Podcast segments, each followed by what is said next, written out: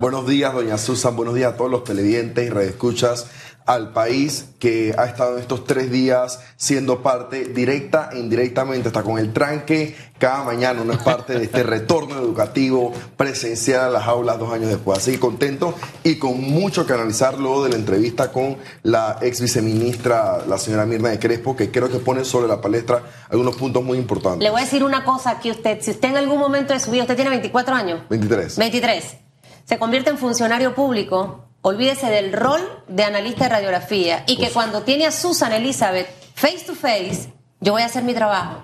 Preguntar, cuestionar. No le voy a faltar el respeto, pero es parte de ese ejercicio. Mucha gente que entra al ruedo se lo olvida. Y, y no, al final es así. Yo soy dura en mi casa, con mi esposo, con mi hijo, con mis hermanos. Con la gente con la que trabajo tengo que cuestionar. Es parte de ese crecimiento. Mirna Crespo una señora a la que admiro mucho, mi querido Blois, habló de cosas puntuales esta mañana y yo me quedo con algo y le voy a escribir a la, ministra Maruja, que me parece una espectacular ministra. Em, hay que impulsar el tema de la modificación al método con el que estamos enseñando, evaluando los docentes y evaluando los estudiantes, toda esa metodología para no quedarnos nada más en el discurso. Yo creo que esa puede ser una bandera también suya, ya que usted está en este tema. Sin esto no vamos a ver los resultados en educación. Totalmente.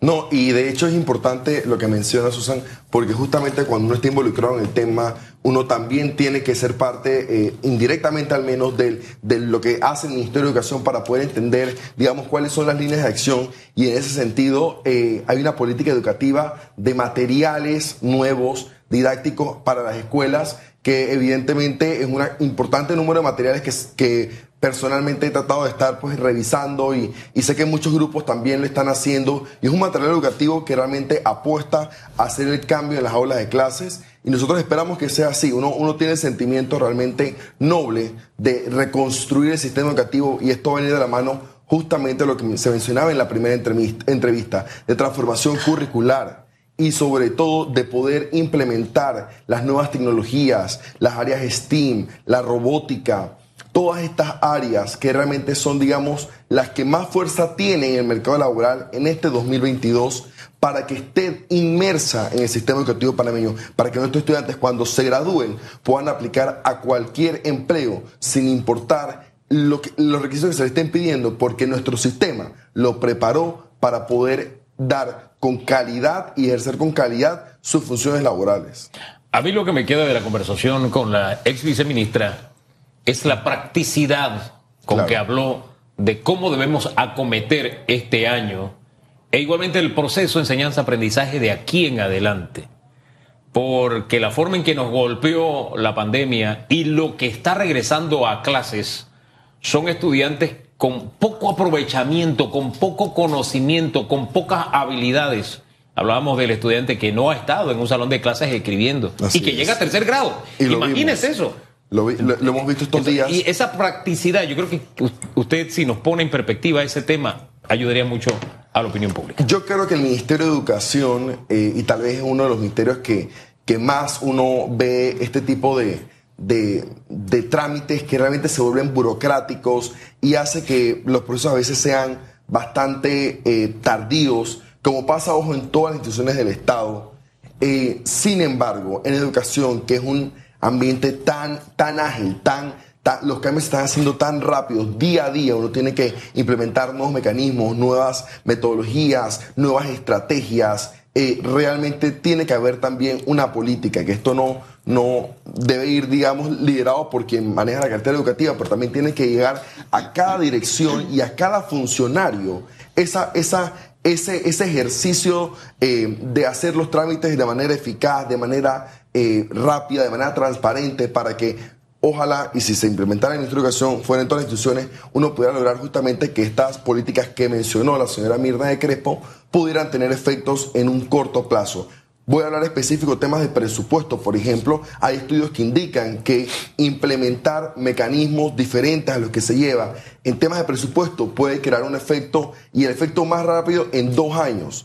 En temas de metodologías, en temas de, lo académico, de, la malla curricular, ya los efectos son más de 10, 15 años hasta una generación completa. Sin embargo, en presupuesto, Los cambios uno puede verlos rápido, un presupuesto bien utilizado y bien manejado para que los programas que se necesitan, como mencionó eh, la, primera, la primera invitada del día de hoy, puedan tener un resultado fuerte. Yo creo que eh, los docentes en este momento están enfrentando a una situación que no manejaban, que es el tema de primero tener que recuperar los aprendizajes perdidos durante estos dos años. Y en efecto no solamente hubo eh, la cantidad de estudiantes importantes que están llevando a tercer grado sin manejar competencias básicas de lectura y escritura, también el tema emocional. Y por eso hay que mencionarlo porque los padres tienen que apoyar en este retorno porque he, visto muchos niños con mucha ansiedad de regresar y compartir. Ese tema, ese tema muy difícil. Yo no sé, quisiera de pronto que usted nos ayudara a enfocarlo en la parte humana de los estudiantes que pasan del sector privado a la educación pública.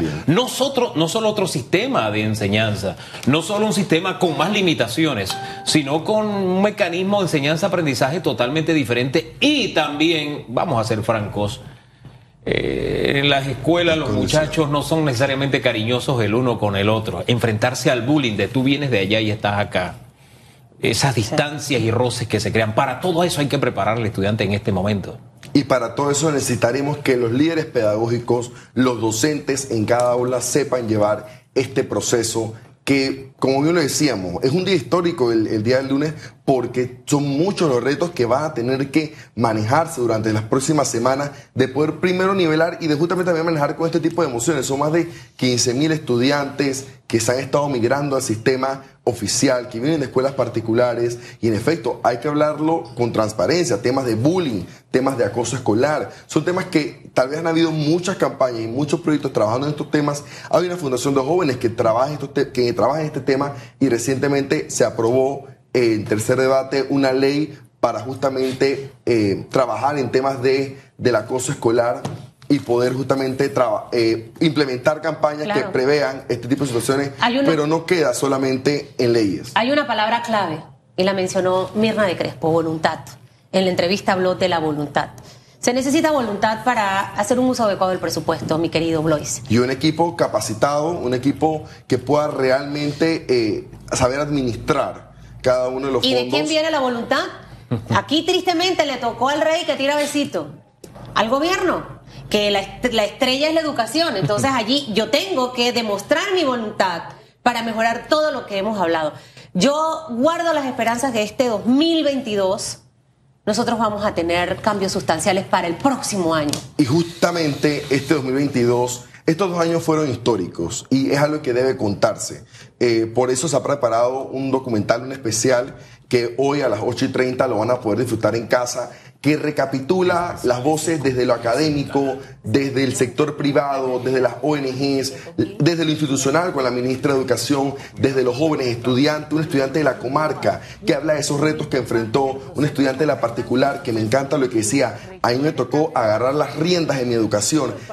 hay testimonios tan, tan impactantes que, que hoy vamos a poder escuchar en este especial. ¿A qué hora es? Clases presenciales, dos años después, hoy a las 8 y 30 de la noche aquí por ECO. Usted se estrena. Es la primera oportunidad de, llevar un, proyecto como este y realmente... ¿Le gustó? El, solo los primeros, los primeros minutos, las lágrimas realmente eh, salieron a flote porque, porque ha sido difícil para, para muchos, muchos sectores eh, y para toda la comunidad estos dos años y es algo por eso queríamos contar, para que quede para la historia. Pero fíjese, ahora que usted habla de lágrimas, son cuando usted habla de la emoción, me dice, estoy viviendo lo que estoy haciendo. Y siento que eso es lo que nos falta un poco a veces en el ejercicio de algunas tareas. Por ejemplo, en el de la ciudad capital. Y disculpe que traiga el tema de la alcaldía nuevamente. A mí me gustaría una alcaldía que estuviera pendiente de. ¿Usted ha visto los tranques que se forman en las escuelas? Chuleta, qué lío. En la mañana, el mediodía, en la tarde. Si yo tengo una policía municipal, yo puedo colaborar para que agilice el tránsito, por ponerle un ejemplo. Tengo policía municipal, la puedo tener para eh, que vigile las escuelas y ayude a las comunidades, en fin. Las guarderías. pero esto viene de lo que usted tiene como motivación de servidor público. Estudio Hall para no, que los Cuando no está pensando en, proyectos millonarios, sino en servir a la gente en el día a día.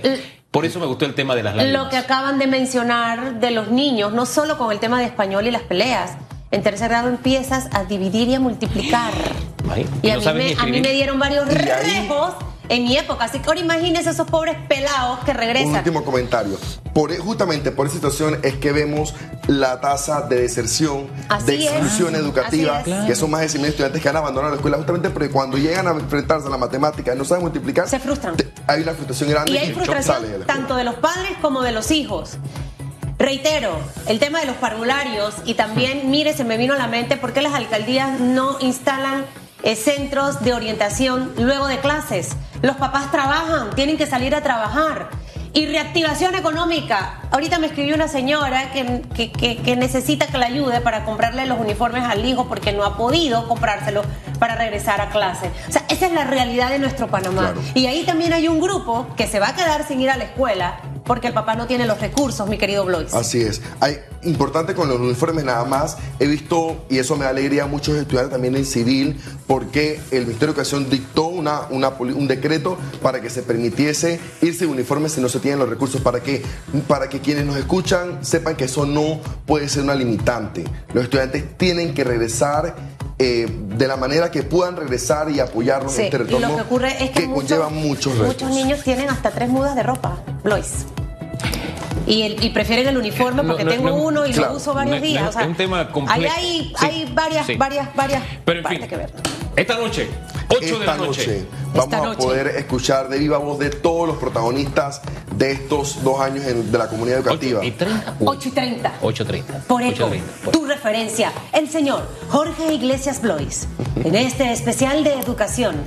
Por eco, usted no se lo puede perder. Estamos muy en contentos. Y ya sabe, cuando tenga otra palestra, no olvide el papel del comunicador. Hay que servir al país, no a uno.